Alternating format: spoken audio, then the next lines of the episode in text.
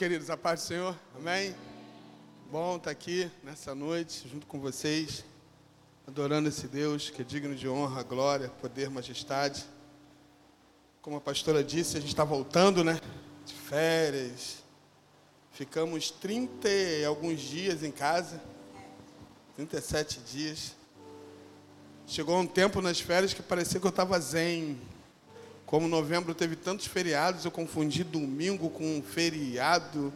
Meu Deus, eu estava esquecendo de tudo. Eu falei, Jesus, tá bom.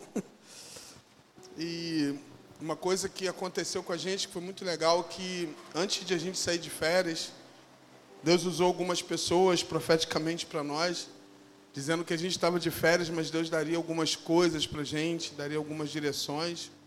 E uma delas a gente está fazendo isso aqui hoje, a palavra que nós vamos pregar hoje e a visão que Deus deu através da, desse, dessas quintas-feiras que estaremos falando sobre visão celestial. Eu tenho certeza que Deus vai falar conosco. Deus tem falado muito comigo sobre isso. Eu quero muito compartilhar isso com vocês, porque tem coisa muito boa chegando. Eu creio. Você crê? Interessante que quando eu estava orando, Deus começou a me mostrar as coisas assim como. Eu cheguei até a falar um pouquinho no domingo passado, como se fosse uma corrida. Já viu aquela corrida que, tipo maratona, São Silvestre, aquela corrida que você fica horas correndo? Você se cansa quando vê aqueles corredores correndo, já viu? Essas corridas. E o que me chama a atenção nessa corrida são aquelas, são a última volta, faltando pouco tempo para terminar. E a gente fica pensando da onde aquelas pessoas tiram força para terminar. Aquele que não estava nem com tanta velocidade, ele começa a ter força nas pernas e vai, vai, vai, vai. E quando vê, ele consegue chegar até o final daquela corrida. E eu estava vendo esse cenário todo na minha cabeça, pensando nesse tema, visão celestial. Porque visão celestial, a definição de visão celestial é ver como Deus vê. Visão celestial, isso. E a visão celestial também é, é legal, que a visão celestial é enxergar como Deus vê, é a forma que Deus quer que a gente enxergue. Porque eu acho que é muito legal isso, né? Deus, Deus ele tem prazer que a gente enxergue da forma que ele enxerga. E quando a gente enxerga da forma que Deus enxerga, é totalmente diferente os passos, as direções. Se você observar, a Bíblia fala de algumas pessoas que eram cegas e foram curadas, mas existem alguns casos bíblicos que as pessoas não eram cegas, mas elas não enxergavam. Por exemplo, uma pessoa, Zaqueu, ele não enxergava. Zaqueu, ele enxergava de uma forma, ele via de uma forma. Mas quando os olhos dele foram abertos, a postura dele mudou totalmente. Quando os olhos dele foram abertos, a vida que ele tinha antes, que ele enxergava, que parecia que era certa, ele começou a ver que tudo que ele fazia era errado e ele falou assim: Meu Deus. E se você observar que na vida de Zaqueu foi tão interessante que parece que é uma coisa muito natural, mas não é. Que é algo extraordinário, que ele, a vida toda, ele achava que a vida que ele estava vivendo era certa. As decisões, defraudando as pessoas através do seu trabalho. Mas quando os olhos deles abriram, quando os olhos dele abriu, ele viu que tudo estava errado e começou a fazer o certo. Isso que é visão celestial. Quem não lembra daquele filho pródigo? Da mesma forma, ele pede herança antes do tempo e sai da casa do pai. E aí a visão dele defraudada daquilo, sabia que na casa do pai ele tinha acesso, na casa do pai ele tinha melhor alimentação, e ele decide sair com uma visão totalmente errada. Aí ele praticamente vê tudo aquilo que ele pensou que era certo e era errado. E aí ele decide voltar para a casa do pai e passa a ter a visão certa, porque era o lugar que ele nunca tinha que ter saído. A visão celestial ele faz isso, faz a gente enxergar de uma forma certa e tomar as decisões certas. Quem não lembra daqueles quatro homens? Eu acho espetacular isso.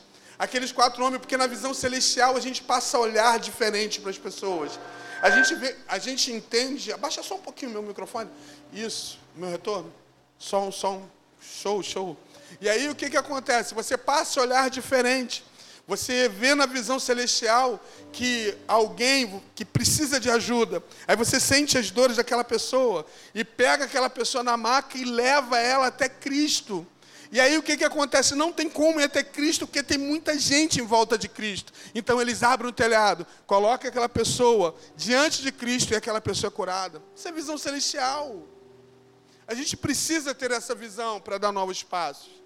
E aí eu estava pensando nessa, nessas mensagens que Deus colocou no meu coração. Deus colocou várias mensagens. Eu estou me organizando aqui. Na primeira mensagem, Deus me levou até um texto que está registrado no livro de Neemias 4. Coloca aí para mim, 4, capítulo 4, versículo 7.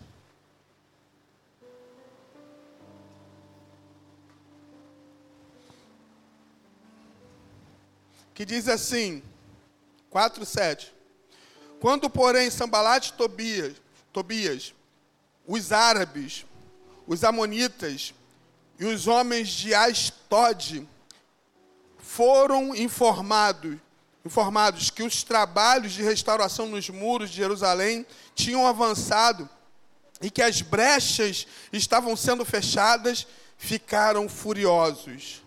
Então ajuntaram-se todos de comum acordo para virem atacar Jerusalém e nos causar grande preocupação e confusão.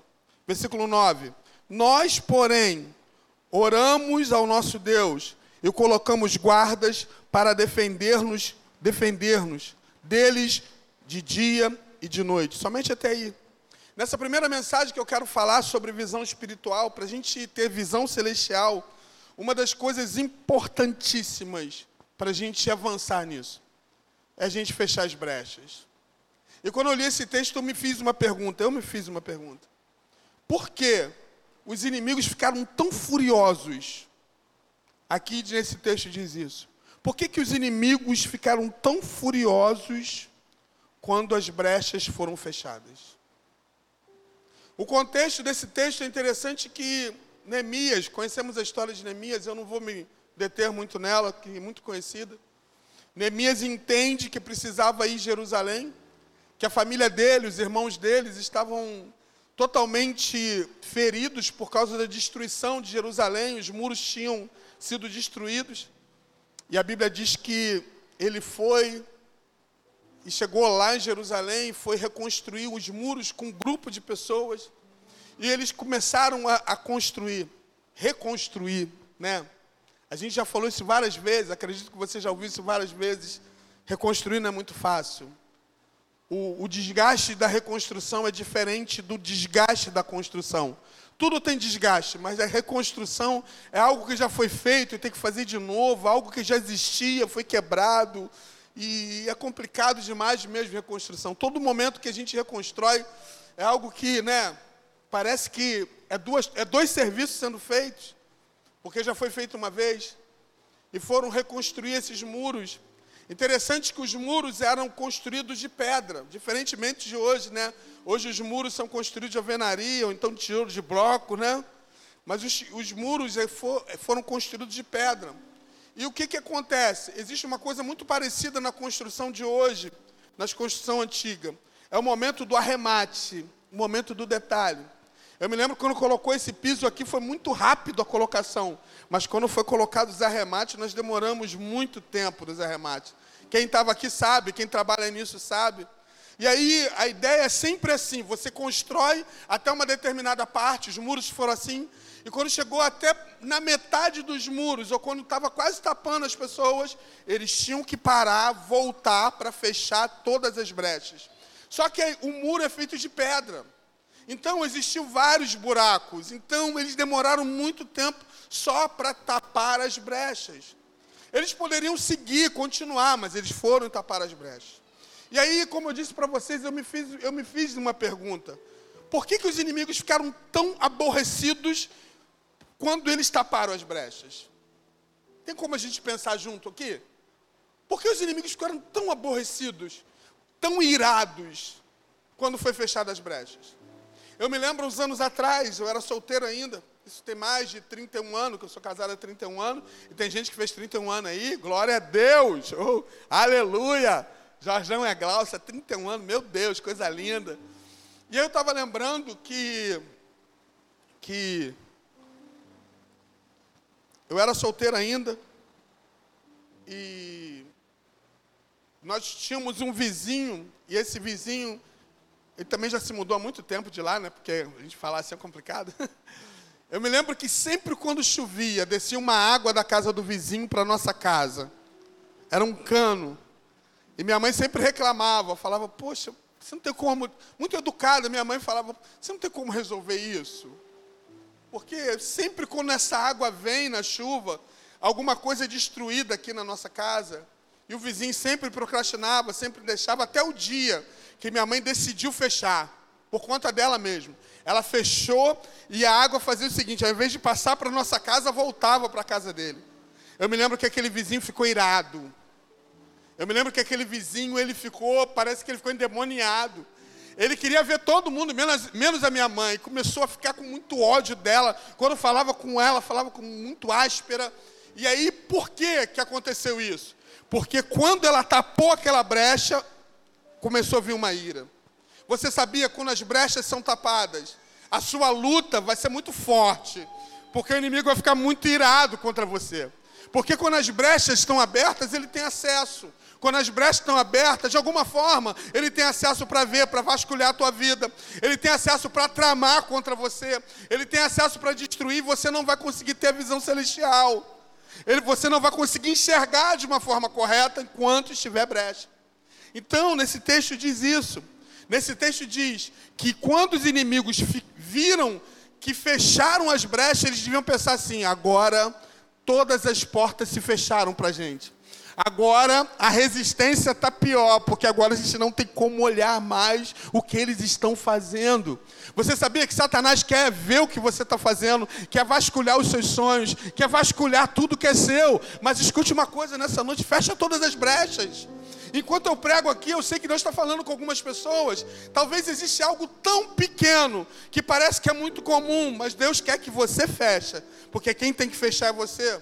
Existe brechas da mentira, existe a brecha do orgulho, da soberba, da vaidade, existe a brecha do eu, da minha vontade, tem que ser do meu jeito. Escute uma coisa: se você fechar essa brecha, você vai ver a ira contra você, mas você vai entender que é Deus que está com você diante da decisão que você está tomando.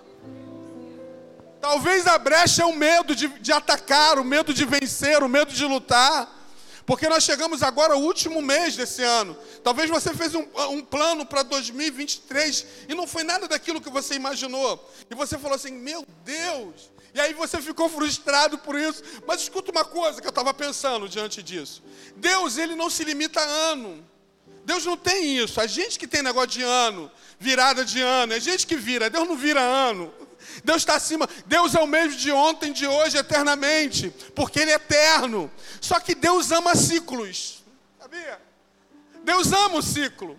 Deus sabe que a gente gosta de ciclo. Deus sabe que a gente gosta de virada de ano e honrar Ele por isso.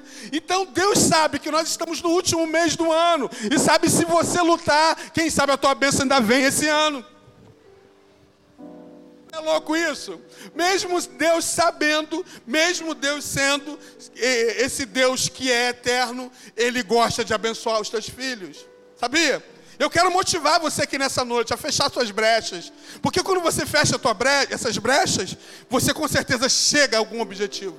Interessante que essa motivação, através da palavra, que a palavra nos motiva, nos motiva a caminhar, nos motiva a vencer, nos motiva a ir a lugares. Deixa eu contar uma história para vocês aqui três professores de uma escola muito grande, eles decidiram é, separar alguns alunos, aqueles alunos que são QI, é QI que fala? Acima, não é isso? Ele decidiu 90 alunos, três professores separou 90 alunos e começaram a trabalhar com esses alunos durante um ano e falaram para eles que eles eram muito bons, que eles eram o QI e durante um ano, esses alunos, esses 90 alunos, eles tiveram, olha só, eles tiveram um resultado maior do que todos os alunos da escola, 30% maior. Gente, de entendimento, de, de, de crescimento e desenvolvimento. E eles tiveram esse resultado extraordinário durante um ano. E aí, quando chegou um ano, esses professores reuniram com esses 90 alunos e chegaram para eles e falaram o seguinte: olha só, nós queremos dizer algo para vocês. Nós escolhemos vocês E vocês acharam que vocês eram o QI, mas não eram. Nós escolhemos vocês aleatoriamente. E motivamos vocês dizendo que vocês eram os melhores. E motivamos vocês dizendo que vocês eram capazes. E vocês foram 30% melhor do que os outros. Sabia? Talvez você não imagina, uma palavra liberada muda a história de alguém. Uma palavra de motivação, uma palavra dizendo que você pode, uma palavra dizendo que você consegue, é capaz de mudar toda a tua história. Eles não eram melhores do que os outros, eles eram os iguais, mas ele, como eles foram motivados, como falaram que eles eram melhores, eles conseguiram vencer. Escute uma coisa: vocês são os melhores. Vocês são bons demais. Ah, pastor, mas você está falando isso.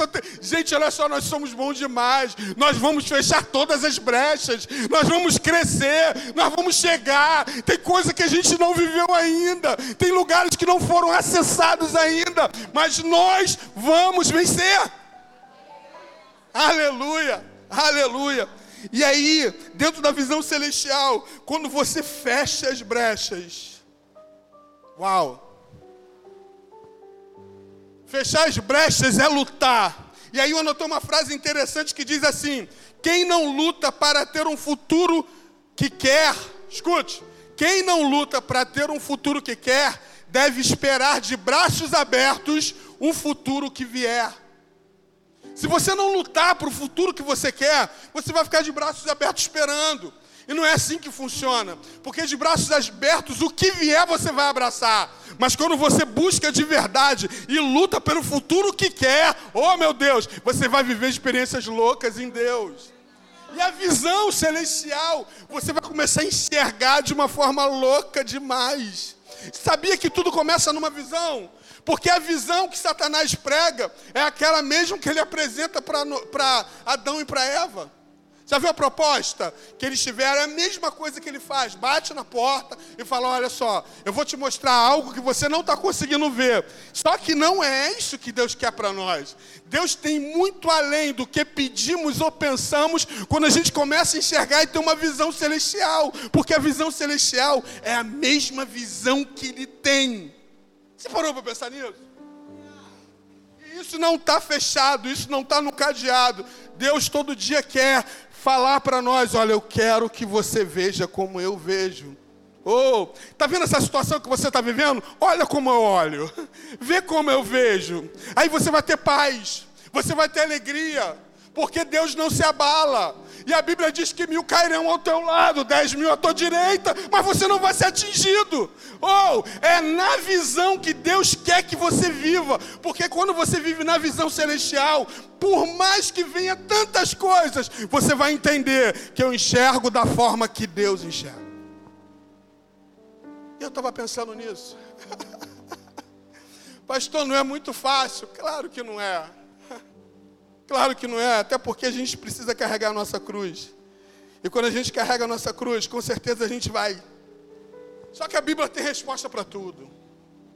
Diga comigo, a Bíblia tem resposta para tudo. E aí em Efésios, um texto muito conhecido que nós sabemos, 10 diz: Fortalecei-vos no Senhor e na força, olha só, gente, que loucura é essa? Fortalecei-vos no Senhor e na força do teu. Caraca. Olha o acesso e a liberdade que Deus está te dando para você entrar em lugares que você nem imagina. Fortalecei-vos em quem? E na força do poder de quem? E aí no 11: Revesti-vos de toda a armadura de Deus, para poderes ficar firmes contra a astuta cilada do diabo. Revesti-vos de toda a armadura de Deus. E aí o texto continua dizendo: portanto, a nossa luta não é contra a carne, nem contra o sangue, e nem contra os seres humanos, e sim contra potestades, principados da maldade, contra os dominadores desse sistema mundial em trevas, contra as forças espirituais nas regiões celestiais. E aí o texto vai dizendo, continuando dizendo, revestir de toda a armadura, aí dá detalhes de toda a armadura. E aí eu fico pensando, peraí, a Bíblia tem resposta para tudo. Por exemplo, se você sabe, tem gente que fala assim, nós temos um inimigo astuto, sim, o inimigo invisível tem, mas nós temos a armadura de Deus. Não é louco? E aí eu fico vendo a fúria do diabo sendo invisível, sendo um ser que é maldoso, que mata, que destrói. Mas só que eu tenho a armadura de Deus. Para poder lutar contra a astuta cilada dele. E aí quando você começa a ser, quando você é revestido de toda a armadura, e você consegue nos dias maus entender todas as ciladas que ele tem para você, tudo aquilo que ele tem, gente, escuta uma coisa, ele, ele vive para isso. Ele foi formado, ele não foi formado para isso, mas ele tomou essa decisão de ser esse ser que todo dia vai ter uma proposta para destruir, trazendo ansiedade, tentando trazer dor, trazendo pensamentos contra você. Mas você e eu somos revestidos de toda a armadura de Deus para apagar todos os dardos inflamados do maligno. Queridos, nessas 24 horas que nós temos, é dardos para todo lado, é dardo para todo momento. Tem pessoas que estão sendo degoladas, destruídas nesse exato momento. Mas escuta uma coisa: nós somos revestidos de toda a armadura de Deus. Você pode dar glória a Deus nessa noite.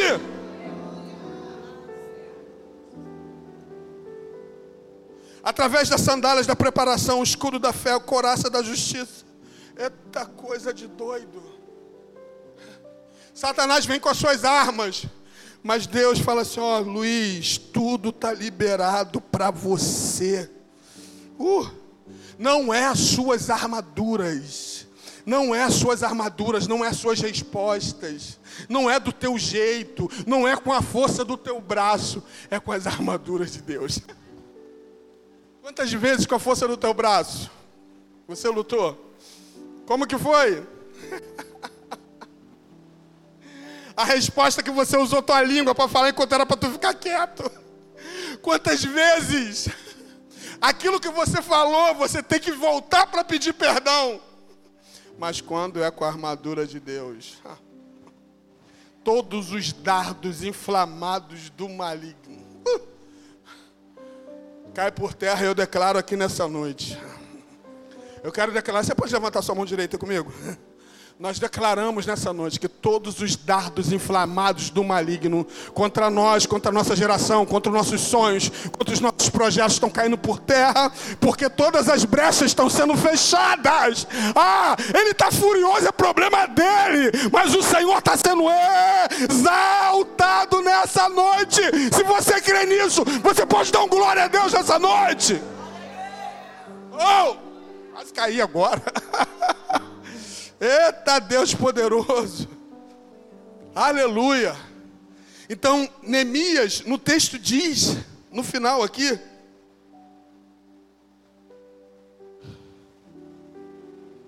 Meu Deus.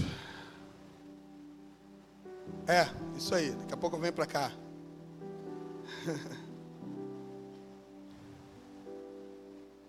No final ele diz assim: Nós, porém, oramos ao nosso Deus e colocamos guardas para defendermos deles de dia e de noite.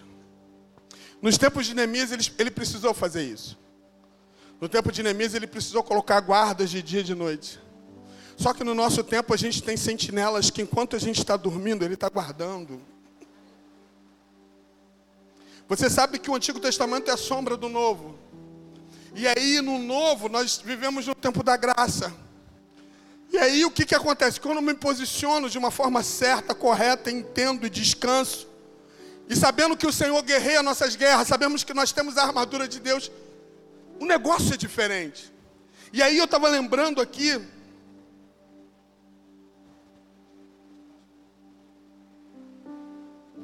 Valeu, profeta. Valeu, tu é bom mesmo, hein? Visão celestial. Para o pastor não cair. Quase caindo agora.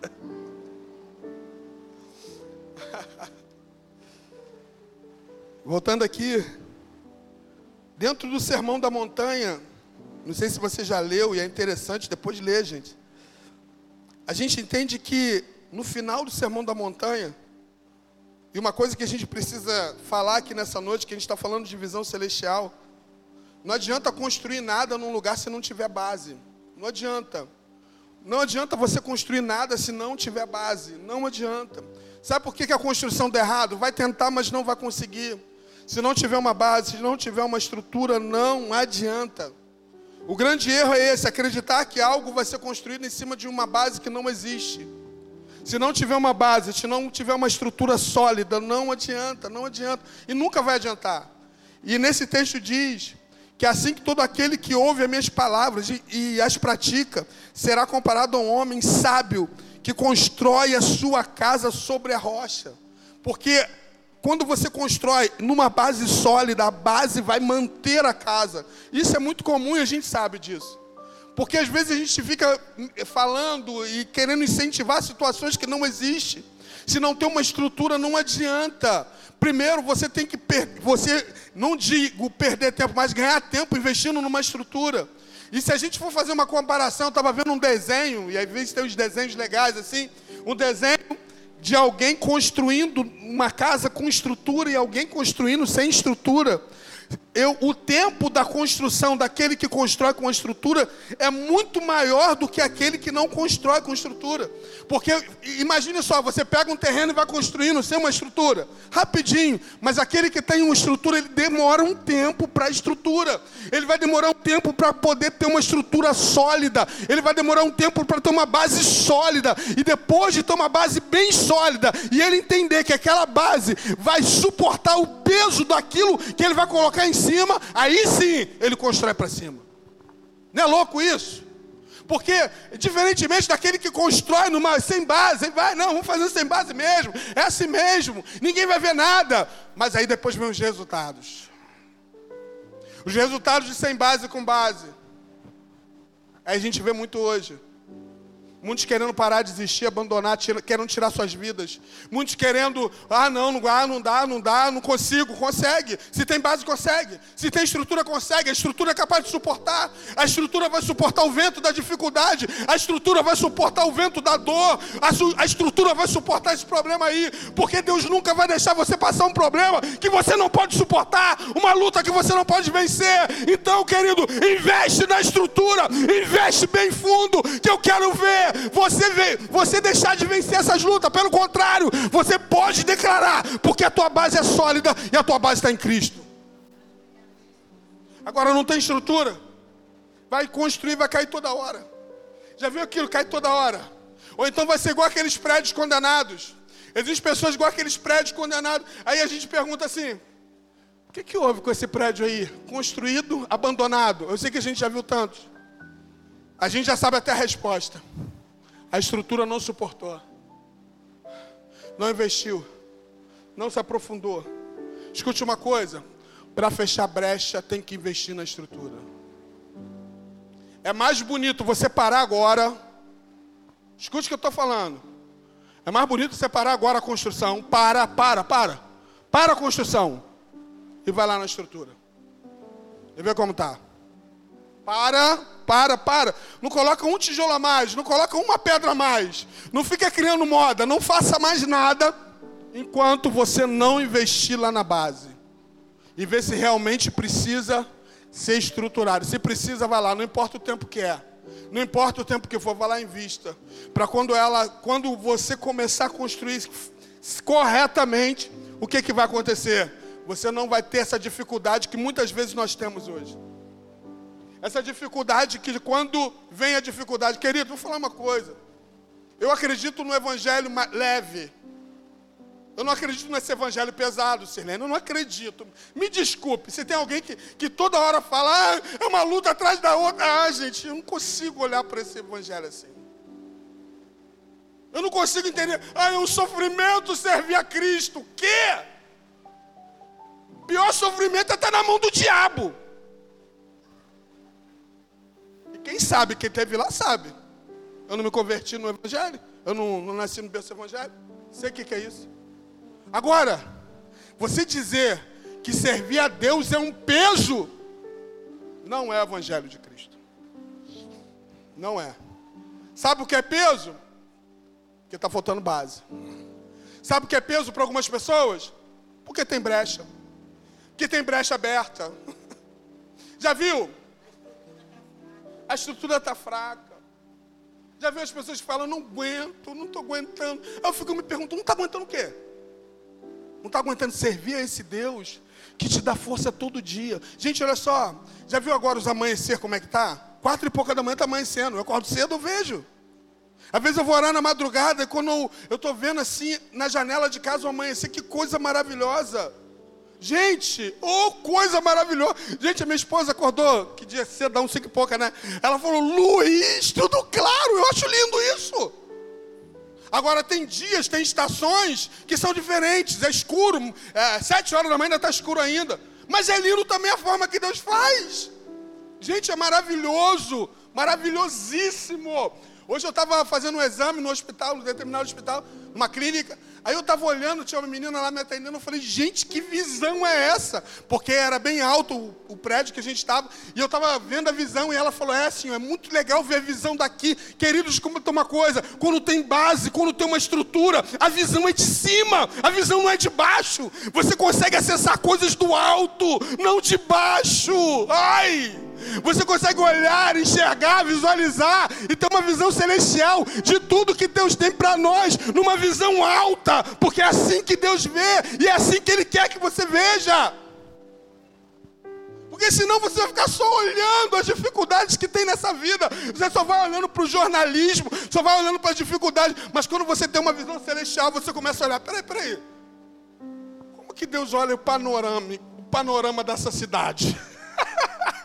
Como que Deus está olhando isso? Como Deus está enxergando e visualizando isso? Olha o futuro pregador, profeta aí. Já quer subir no púlpito, hein? Jesus. Como Deus está olhando. Sabe qual é a nossa oração nessa noite?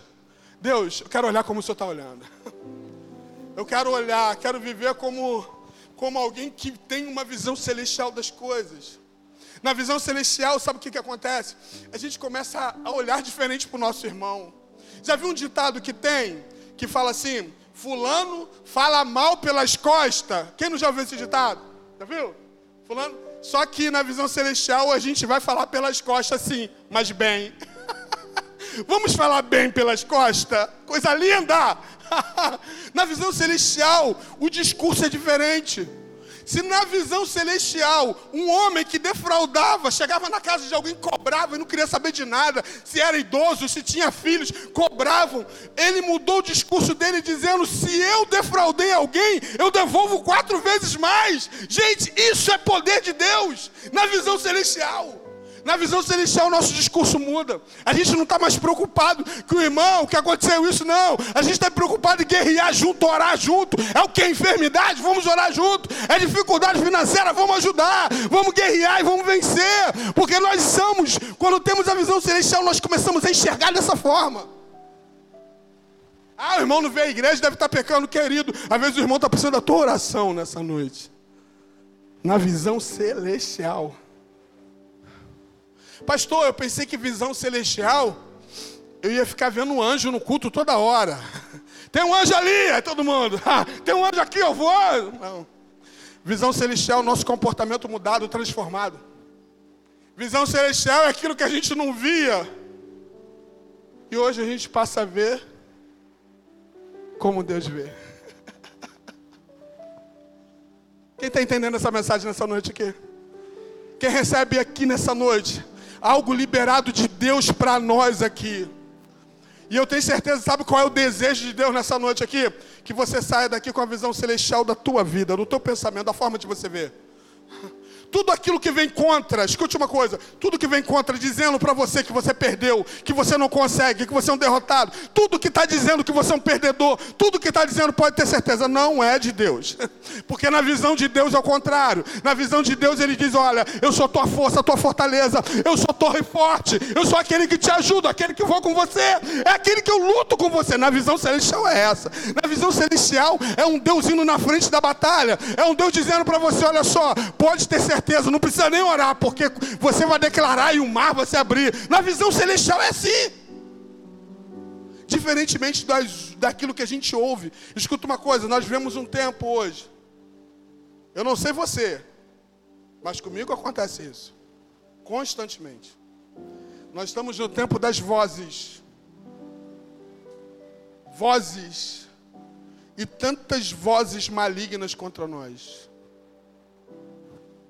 Vozes que afetam o nosso emocional. Vozes que afetam tudo que está dentro da gente. E aí, aí começa a vir as comparações. Aí a gente começa a ver cenários de situações de destruição. E às vezes a gente começa a se encaixar nessa destruição por causa das vozes. Viu o que aconteceu com fulano? Vai acontecer com você também. Viu como fulano ah, aconteceu a história dele, a sua vida, a tua história, a sua família vai ser assim também. Mas sabe qual é a ordem de Deus nessa primeira mensagem da visão celestial? Dá trabalho, sabe? Dá trabalho. Talvez vai demorar algum, algum tempo para isso. Talvez um dia só não vai dar, não. Talvez uma semana também não. Nem um mês. Mas dá trabalho fechar as brechas. Porque a brecha você vai ter que fechar uma por uma. E constatar que ela está fechada. Porque brecha é algo muito pequeno, mas é muito sutil. A brecha vai ter que passar uma revista. E, gente, ainda está entrando uma luz ali, mas não é a luz de Deus, não. Essa luz é da brecha. Tem que fechar. Tem que ter coisas que vai ter que usar o binóculo para ver, para olhar. O binóculo da visão espiritual, da visão celestial para enxergar, acessar coisas que está tendo acesso, que os resultados não é aquilo que Deus quer fazer. E às vezes a gente pensa assim, mas o problema é de quem? O problema é nosso. Porque quando a gente fecha todas as brechas, acabou a graça do diabo. Acabou. Ele vai rugir querendo ser leão, porque ele só tenta ser, porque ele não é nada. Ele vai tentar usar situações e você vai ficar assim tranquilinho. Com cara de paisagem. Dizendo: Senhor dos exércitos, o Senhor. Gente, nas férias eu aprendi a cantar. No Senhor dos exércitos, o Senhor.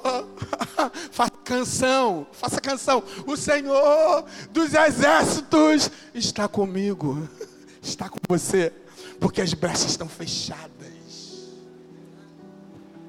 É, Diegão, gostei do seu sorriso. o Senhor. Diegão gostou, porque eu acho que tá, tá vindo uma unção para o Diegão para cantar também. Quem sabe nós dois aqui, hein, Diegão? Se alguém tiver algum fone de ouvido aí, estão pecando, hein? fone não, abafador de ouvido. Gente, em nome de Jesus. Tá bom por aqui hoje. Tá bom porque tem muita coisa boa chegando aí. Tem muita coisa. Gente, a gente está na última volta do cronômetro do ano de 2023. E eu queria que você estivesse junto, clamando junto, orando junto, declarando junto. Porque tem, antes do dia 31, ou até mesmo no dia 31, alguém ou algumas pessoas vão falar, pastor, o que, que aconteceu?